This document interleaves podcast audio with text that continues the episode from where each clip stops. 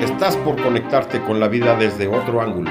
Andrés Valencia te espera para patear contigo el tablero de los paradigmas, para que tomes el control de lo que piensas, de lo que crees y de lo que sientes. Bienvenido al programa donde el protagonista no es el ego. Desde aquí, todo es con buena onda. Comenzamos.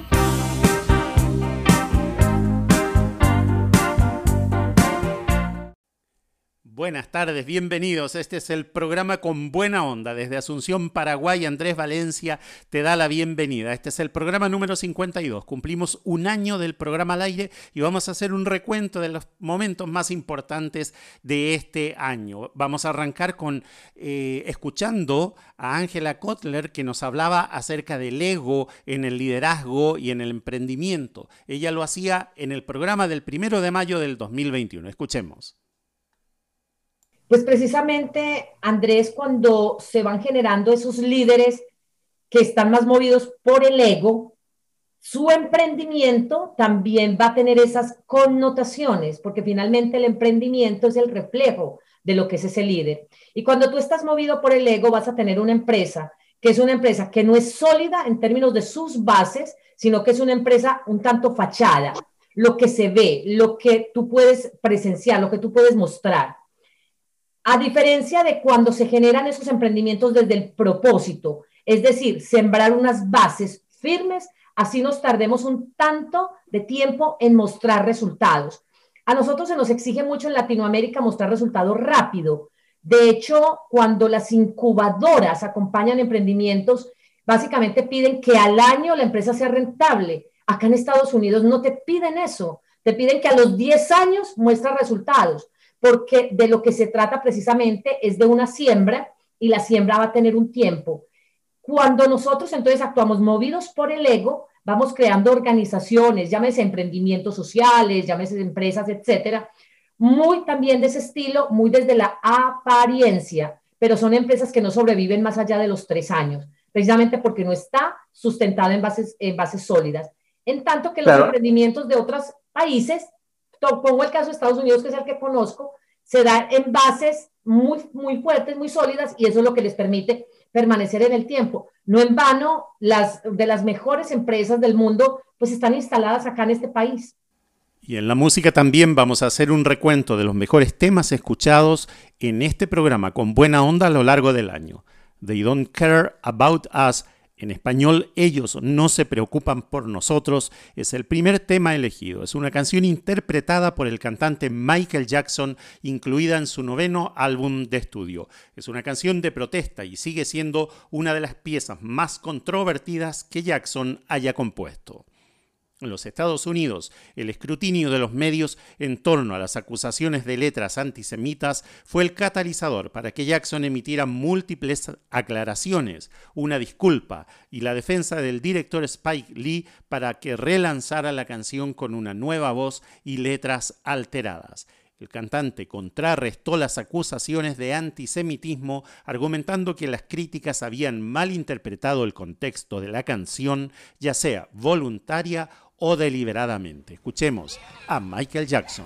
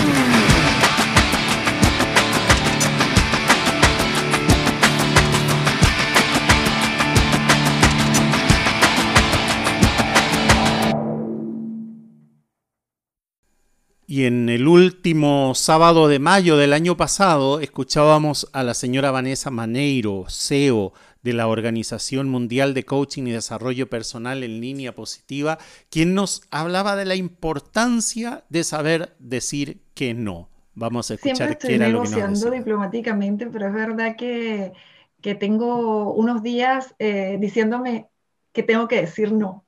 Y hay algunos, o sea, tengo ya unos días diciéndome, Vanessa, tienes que aprender a decir no. Y de hecho, el, el segundo, el tercer programa, perdón, de, de Ser, Hacer y Tener Radio, eh, pues precisamente era más bien, más para decírselo a la gente, era más bien también para decírmelo yo.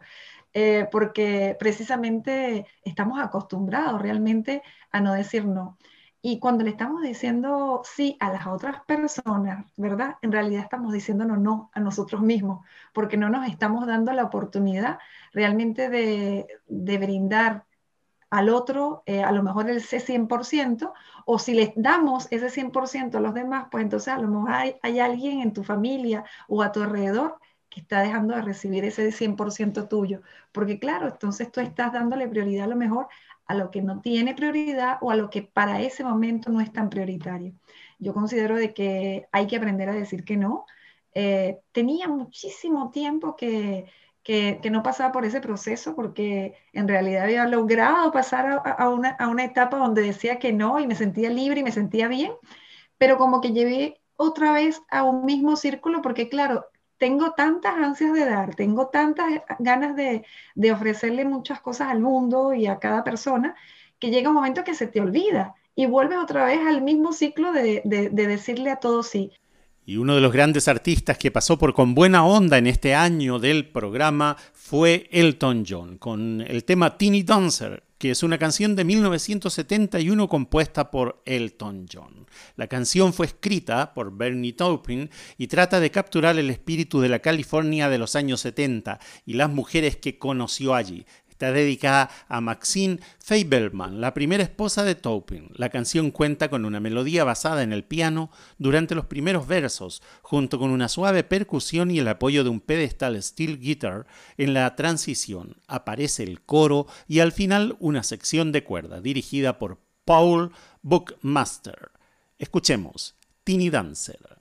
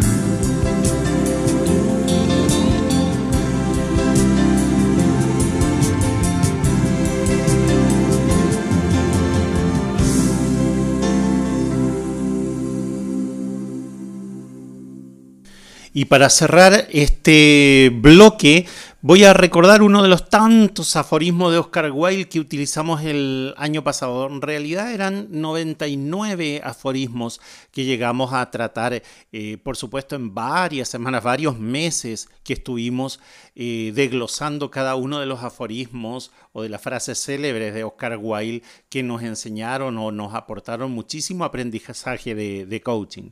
Y el que voy a tratar ahora dice, si somos tan dados a juzgar a los demás es debido a que temblamos por nosotros mismos. Un viejo dicho reza que quien critica se confiesa. Lo malo de juzgar no solo es el resentimiento y otros conflictos gratuitos que genera esta actitud, sino el mecanismo mental que activamos en tres fases. La primera es el juicio.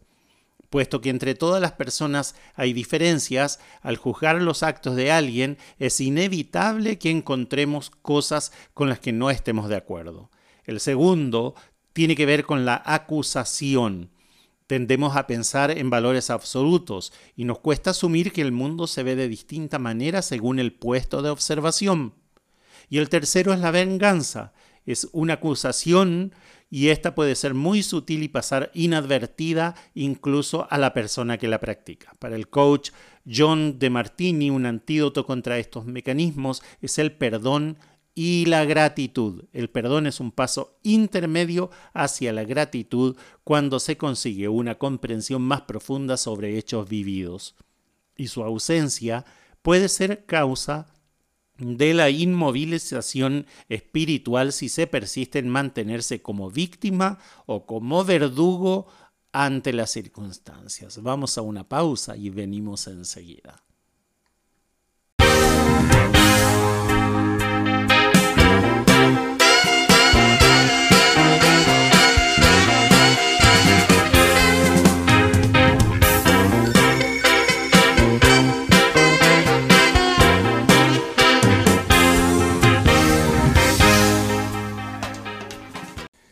Ya estamos de regreso en este segundo bloque del programa Con Buena Onda. Y en este programa entrevistamos durante este año a muchísima gente de diferentes países, gente maravillosa, cada uno en sus profesiones o cada uno en sus ocupaciones, gente que nos llenó el alma con sus enseñanzas. Una de esas personas era justamente eh, Mario de Paz, un escritor que nos habló de sus obras literarias eh, enfocadas en los niños, enfocadas en la paz, y con él estuvimos hablando de temas variados y una de las cosas más interesantes que nos dijo era justamente la resistencia al cambio en una organización y cómo la gente eh, se resiste al cambio. Y ante la pregunta que le hicimos al respecto, él nos respondió lo siguiente. Exacto, cada vez que hay un cambio va a haber resistencia. Eh, los seres humanos estamos eh, acostumbrados a, estar en, la comodidad, nos gusta la comodidad, al cerebro le gusta la comodidad, le gusta ahorrar energía, que es una de las funciones. Y cuando ve algo nuevo, algo que viene a, como decimos acá, a moverle la silla, entonces se, se, ponen alerta. Y, y, muchas personas en, el área eh, empresarial, esto sucede entonces, eh, lo manejamos eh, de, una manera, tratamos de ser sutiles, sabemos de que hay que manejar la resistencia al cambio y llevarlo paso a paso. No se puede hacer un cambio muy abrupto porque entonces, eh, como bien lo decía, el, cerebro se pone alerta y hay más resistencia. Entonces, tratamos de que la gente tome conciencia de los beneficios que traen los cambios a nuestra vida y de hecho vivimos en constante cambio, día a día, segundo a segundo, nuestra vida, nuestro cuerpo está cambiando, no todo va a ser igual siempre. Y en el ámbito musical, en este abanico de artistas que hemos mostrado en Con Buena Onda desde el primer programa, ya en abril de 2021, uno de los artistas favoritos de nuestra producción es The Weeknd. y nos encantaba una de las canciones que hemos elegido para el día de hoy, que es Sacrifice, una canción del cantautor estadounidense The Weeknd. La canción pertenece al álbum Down FM. The Weeknd describió el concepto del álbum como un estado de purgatorio, un viaje hacia la luz al final de un túnel que sirve como continuación de su cuarto álbum de estudio After Hours. Sacrifice ha sido descrito por los críticos musicales como una pista disco y synth funk en la que canta sobre su estilo de vida hedonista. Vamos a escuchar a este gran artista The Weeknd en Sacrifice.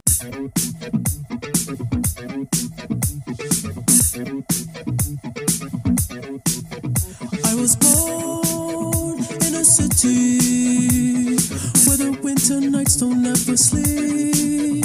So this life's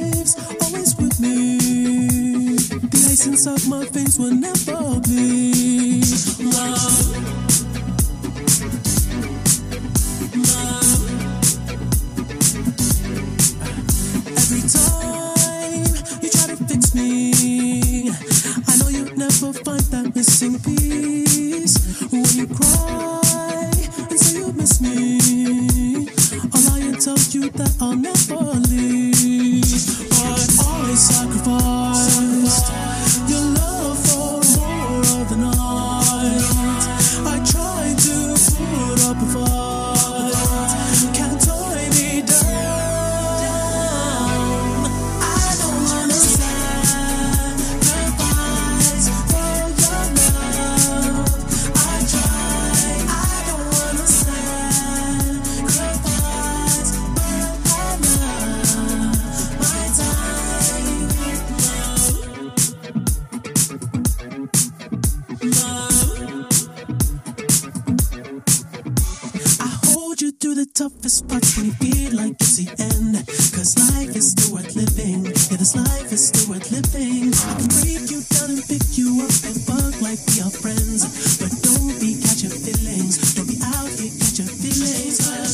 Cause I sacrifice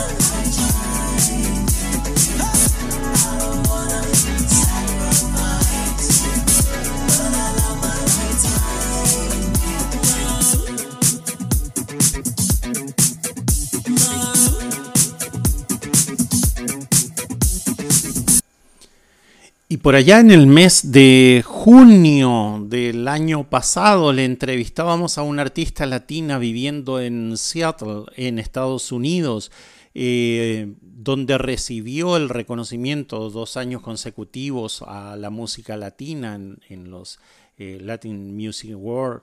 Eh, una persona que ha pisado los principales escenarios en los Estados Unidos, eh, transmitiendo su arte, su música, que es una fusión de ritmos latinos y también una fusión con eh, ritmos de otras latitudes. Sin embargo, la entrevista giró en cuestiones personales, pero me llamó la atención también que ella nos mencionaba acerca de cómo ella ha podido utilizar la música y la llegada al público para hacer visible el problema de la violencia hacia la mujer en el entorno familiar. Vamos a escuchar parte de esta extensa entrevista a Estela Scott. Así es, así es.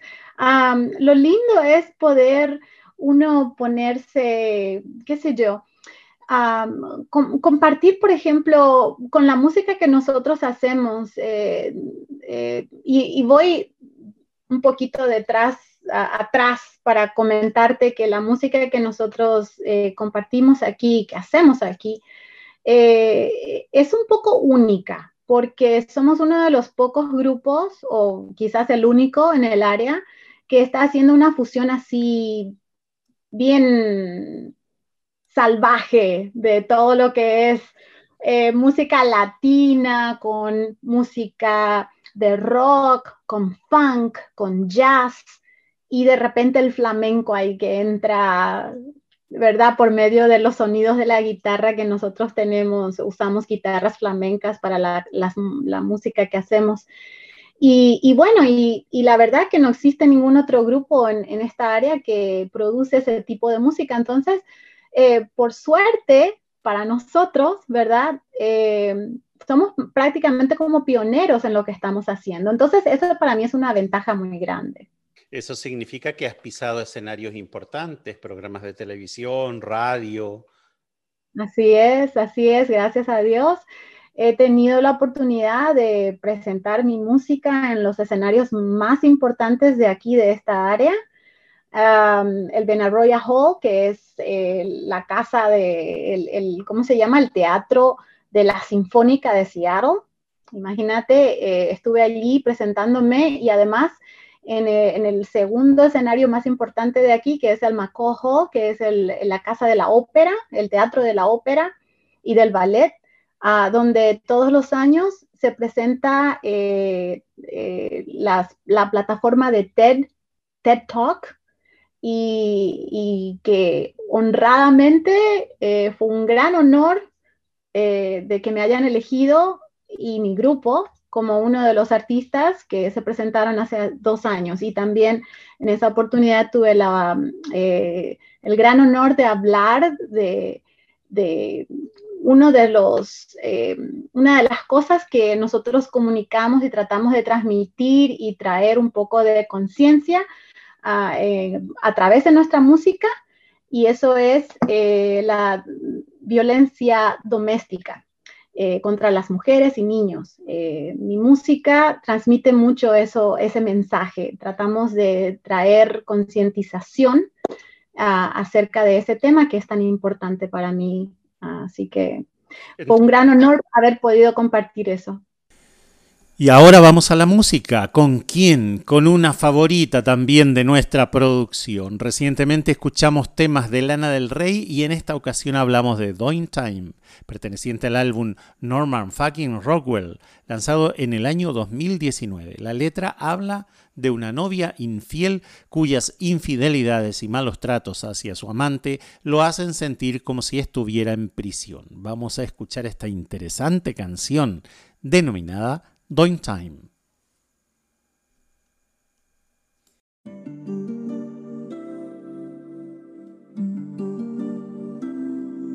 Summertime and the living's easy. Rallies on the microphone with Ross MG. All the people in the dance will agree that we're well qualified to represent the LBC. Me, me and Louie, we gonna run to the party and dance to the rhythm. It gets harder.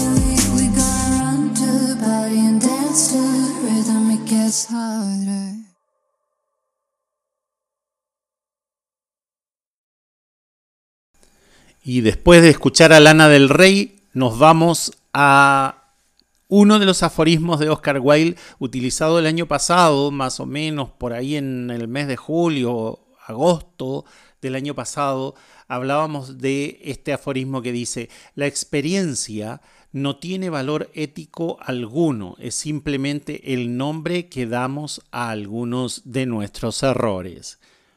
A menudo se cita a Edison y a los miles de bombillas que quemó antes de lograr la luz, pero sin salir de los Estados Unidos tenemos a grandes fracasados que gracias a sus errores adquirieron una valiosa experiencia que les llevó al éxito.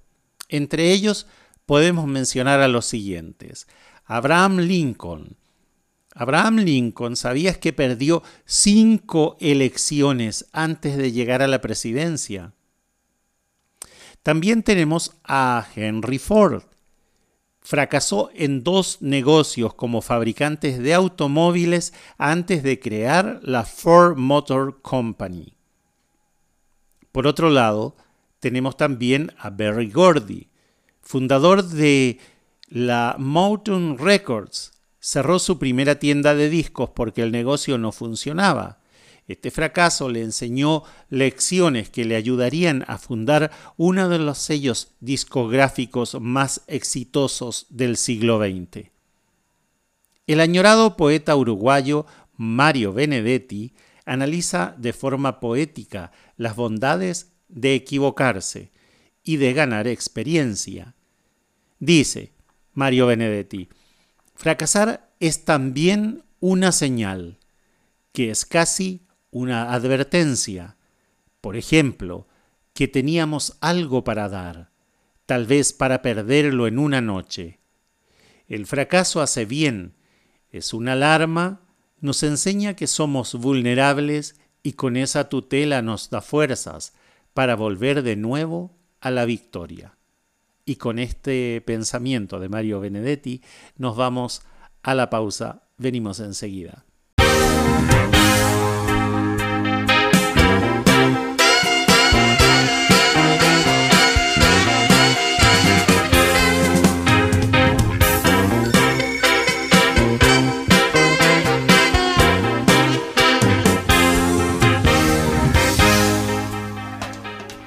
Uno de los temas más difíciles que me ha tocado tratar en el programa fue cuando hablamos de la violencia intrafamiliar, eh, pero en este caso no hacia la mujer, sino que hacia el hombre, cuando el hombre es la víctima y cuando el hombre es maltratado.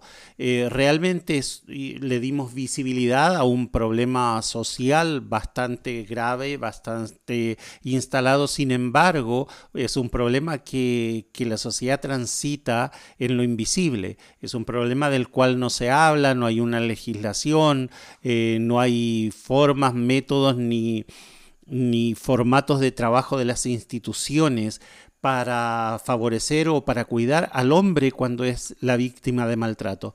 Respecto a este tema, conversábamos con la psicóloga Eraida González, quien nos eh, puso el, tema de una manera magistral para poder entender cómo al hombre le cuesta abrirse. Ella nos decía que, que al hombre le, puede llevar eh, muchísimo tiempo. Nos hablaba de, de, casos en los que después de dos años o tres años los hombres pudieron abrirse a ella, siendo profesional psicóloga, respecto a la situación de maltrato que estaban viviendo.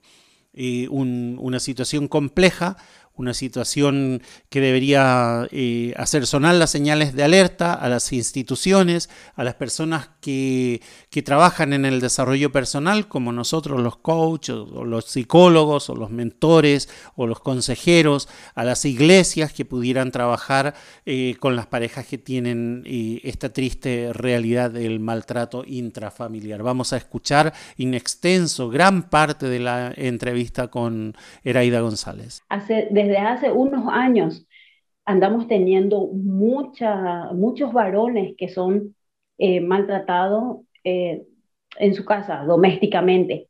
Pero obviamente ahí entra otra vez el factor de que, ¿cómo yo voy a estar hablando de esto? ¿Cómo voy a irme a la, a la comisaría, a la fiscalía, de hacer, hacer mi denuncia? ¿Cómo me van a, se van a reír de mí? Y prefieren estar callados, seguir en esa misma rutina de violencia antes de hacer cualquier tipo de denuncia. Para darte una idea, eh, y, no te estoy hablando ni siquiera de hombres adultos, sino de, todo, de todas las edades. Llegué a hacer un trabajo de investigación para darte una idea, que el perfil más fuerte era entre los 30 a 35 años que tenían más tendencia en a ser víctimas víctimas del abuso de poder de la mujer, para darte una idea.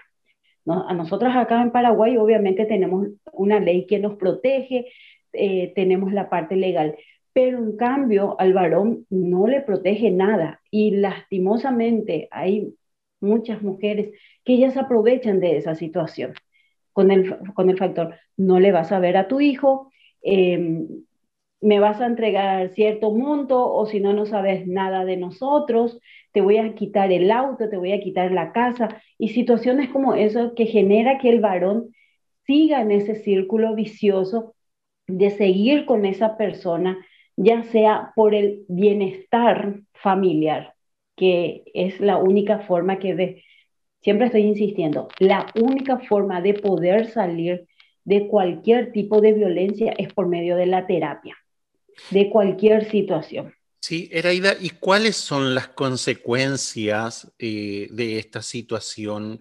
Eh, y acá cuando digo consecuencias no me refiero solamente a, hacia el varón, sino que consecuencias al grupo familiar, a la, mujer, ¿no? ¿Cuáles son esas consecuencias que has encontrado? Podemos llegar hasta el suicidio. Podemos llegar hasta el suicidio. ¿Qué significa? Depresión, para que, manejar un poquito, la depresión se divide en varias facetas, leve, eh, superior, grave, y por ejemplo, una depresión grave puede llegar a tener. Puede tener, puede ser muy ansioso, puede consumir algún tipo de sustancia, legales o ilegales, que sea adictivas, por ejemplo, los ansiolíticos, los antidepresivos, y vuelve a consumir tanto y se vuelve dependiente. ¿Qué más? Necesita de repente, eh, casi siempre en, en un alto índice, la mayoría de las personas que son abusadas o maltratadas busca otra vez una víctima, eh, un victimario, una víctima, vuelve a buscar otra vez una víctima. Y él obviamente trata de compensar lo que está viviendo en su casa.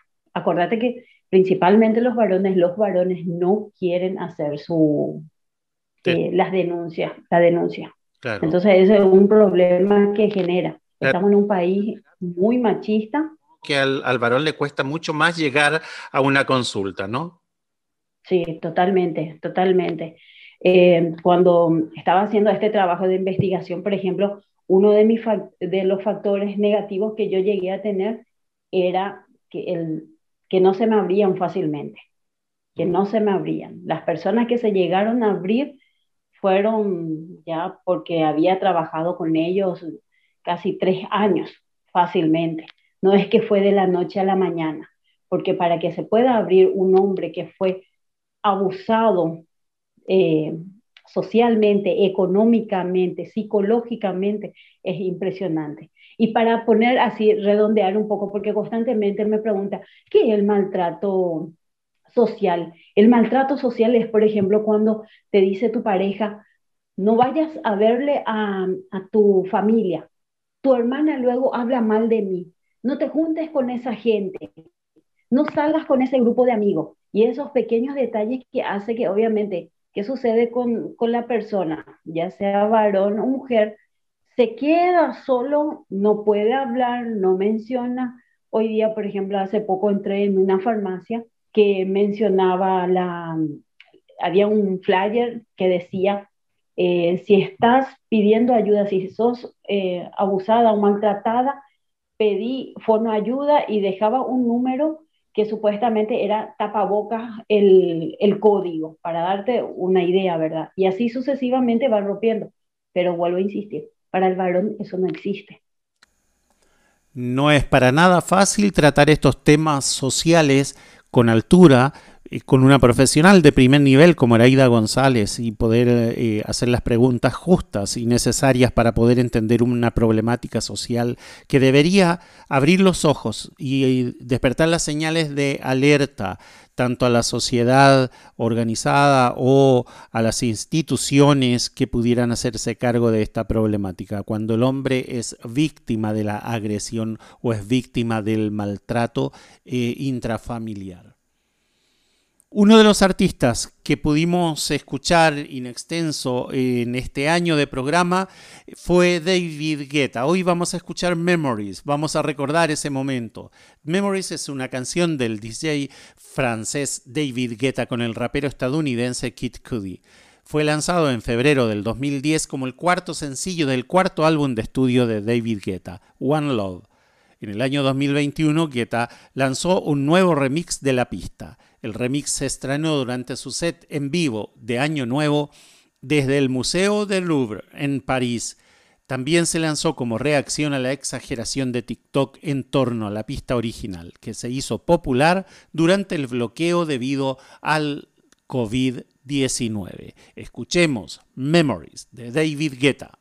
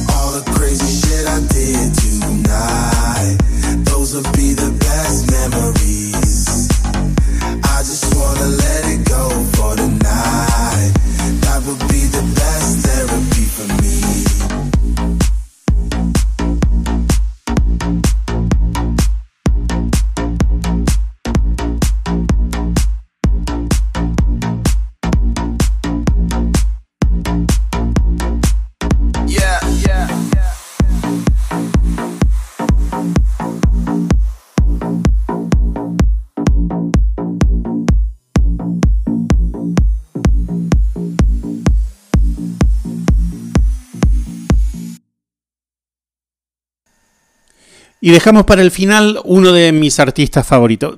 Tengo que reconocer, es mi único artista favorito. Realmente si me tengo que definir eh, acerca de mis gustos por este artista, diría que soy el fanático más grande que existe. Y me refiero a Beto Cuevas y La Ley. Lo dejamos para el final porque ya no hay más tiempo. Nos vamos a despedir con este tema, este tema completo.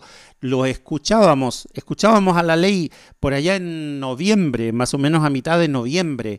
Era el programa donde le habíamos eh, tenido a este artista como el artista invitado del día. Adaptación es el octavo y último álbum de estudio del grupo chileno La Ley. Lanzado el 8 de abril del año 2016, fue el primer álbum que realizaba la banda tras una separación que duró nueve años y que se inició en el año 2005. Por otro lado, casi cuatro meses después de su publicación, el líder y vocalista de La Ley, Beto Cuevas, anunció su separación definitiva del guitarrista Pedro Frugone y del baterista Mauricio Clavería.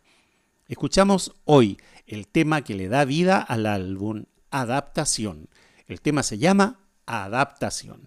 Y yo me despido antes de escuchar al tema. Soy Andrés Valencia desde Asunción, Paraguay. Le agradezco a Mauricio allá en los controles en México y a Sebastián Andrés por la producción de este programa. Hemos repasado así un pincelazo de lo que ha sido con buena onda durante un año. 52 semanas ya hemos estado con ustedes. Iniciamos un nuevo ciclo en el 2022 y esperemos que nos acompañen. Nos encontramos el próximo sábado. Les dejo con la ley y el tema adaptación.